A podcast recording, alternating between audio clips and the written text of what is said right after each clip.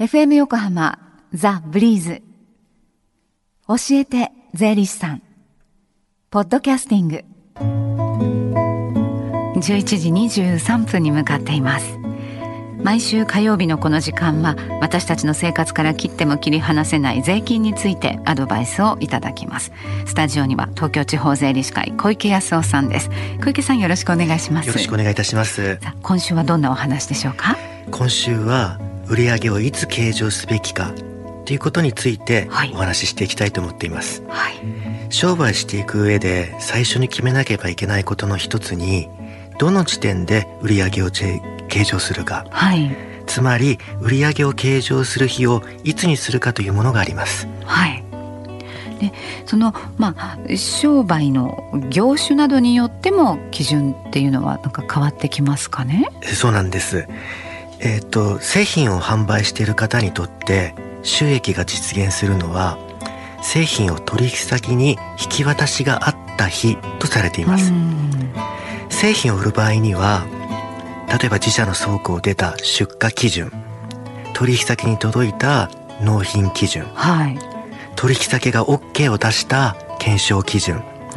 土地建物を売る場合では使用収益開始基準といった基準があります、はい、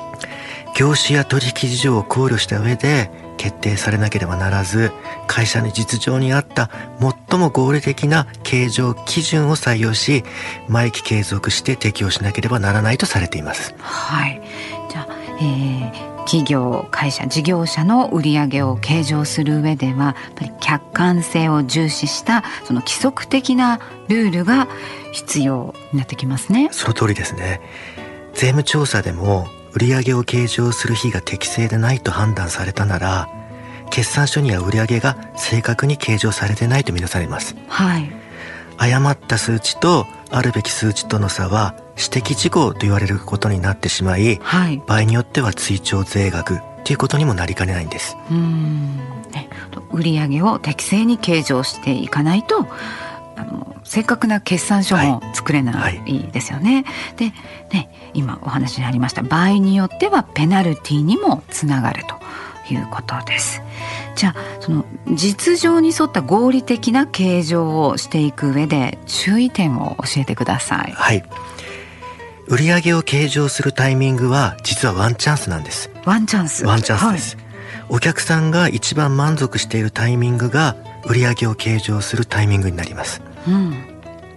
えばなんですけど、ええ、飲食店で食事をしました。食べ終わってお店を出る瞬間に請求書を出されれば文句を言うお客さんはそう多くないと思います、うん、そうですね。付けを認めて毎月1回請求書を送って銀行振り込みしてくださいって飲食店はそうないと思うんですよね。まあ高級な超一流料亭でそういうのがあったりするのかどうかわかんないですけどね。ぐらいですよね。本当そうだと思います、えー、であと例えば物を買った場合なんですけれど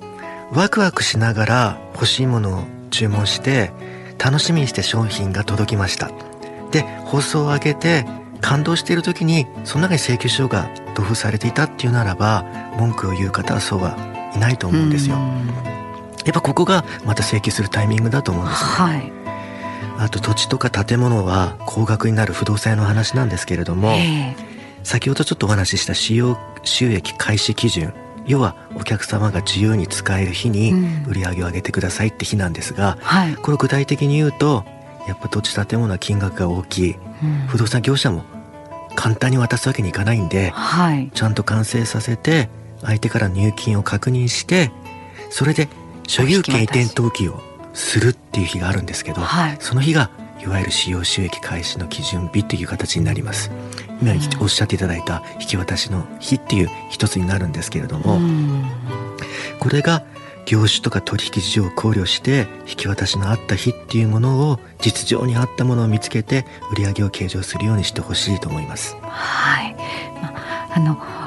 法律的な、ね、表現だと難しそうに、えー、感じてる方もいらっしゃるかもしれませんが、はい、その実情に合ったものを見つけるっていうのはあの結構こう自然にわかりますね。ですよね。はい。はい、で本当その通りだと思います。で事業者の方へのアドバイスなんですけれども仕事を終えた瞬間にきっちり請求を行うっていうことをやっぱり実践してほしいんですね。はいでこの請求を行ったタイミングで売上の計上を行うってことをやっていただければやっぱ2つのメリットがやっぱあります。はい、一つはやっぱ売上を上げる日が適正なので税務調査でリスクにならないんですね。で確定申告今まだ出されてない方で入金がないからといって12月末までに入金がないからといって売上を計上するんでは計上しないってことはなく、はい、やっぱもう請求書を出しているんであるならば売上計上漏れにならないよう注意していただきたいと思います。はい、もう一つは当たり前のことなのかもしれないんですけれども相手が感謝している時に受け取った請求書は貸し倒れになりにくいんです。うんやっぱ貸しあのかんあれ感謝があるものなんで、はい、やっぱ貸し倒れにはなりにくいと思いますね。ご自身が払ってくれるということですよね。よねはい。でご自身がやっぱしっかり心を込めて行った仕事の正当なる対価をちゃんと得るために請求書を出すタイミングはやっぱ終わった瞬間に出すということをしっかり守ってほしいんです。はい。で売上を計上する適正な時期を守っていれば仕事もうまくいきますしリスクもなくなるということを知っておいていただきたいなと思います。はい。ではの近々税務相談ができる機会がありましたらお知らせください。東京地方税理士会では各地で相談会を実施しています。はい。詳しい日程や予約方法はホームページで確認をしてください。はい、東京地方税理士会で検索すると出てきます。はい。この教えて税理士さんはポッドキャスティングでも聞くことができます。ブリーズのホームページまたは iTunes ストアから無料ダウンロードできますのでぜひポッドキャスティングでも聞いてみてくださいね。小池さんありがとうございました。税金について学ぶ教えて税理士さんでした。Deep inside your ear still lingers on fading sound of footsteps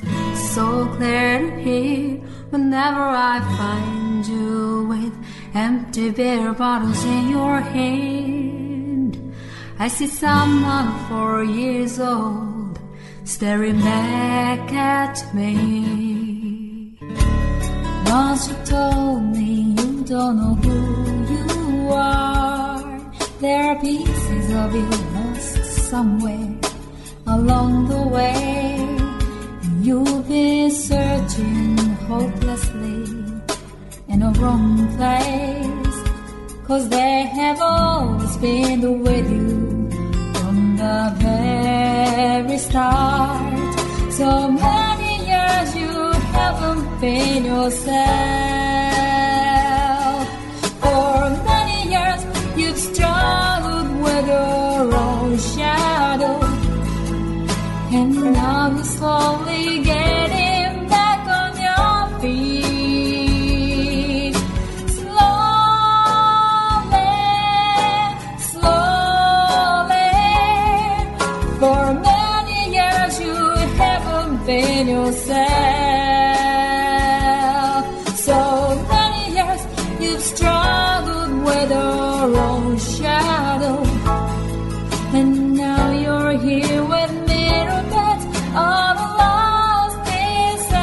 Together.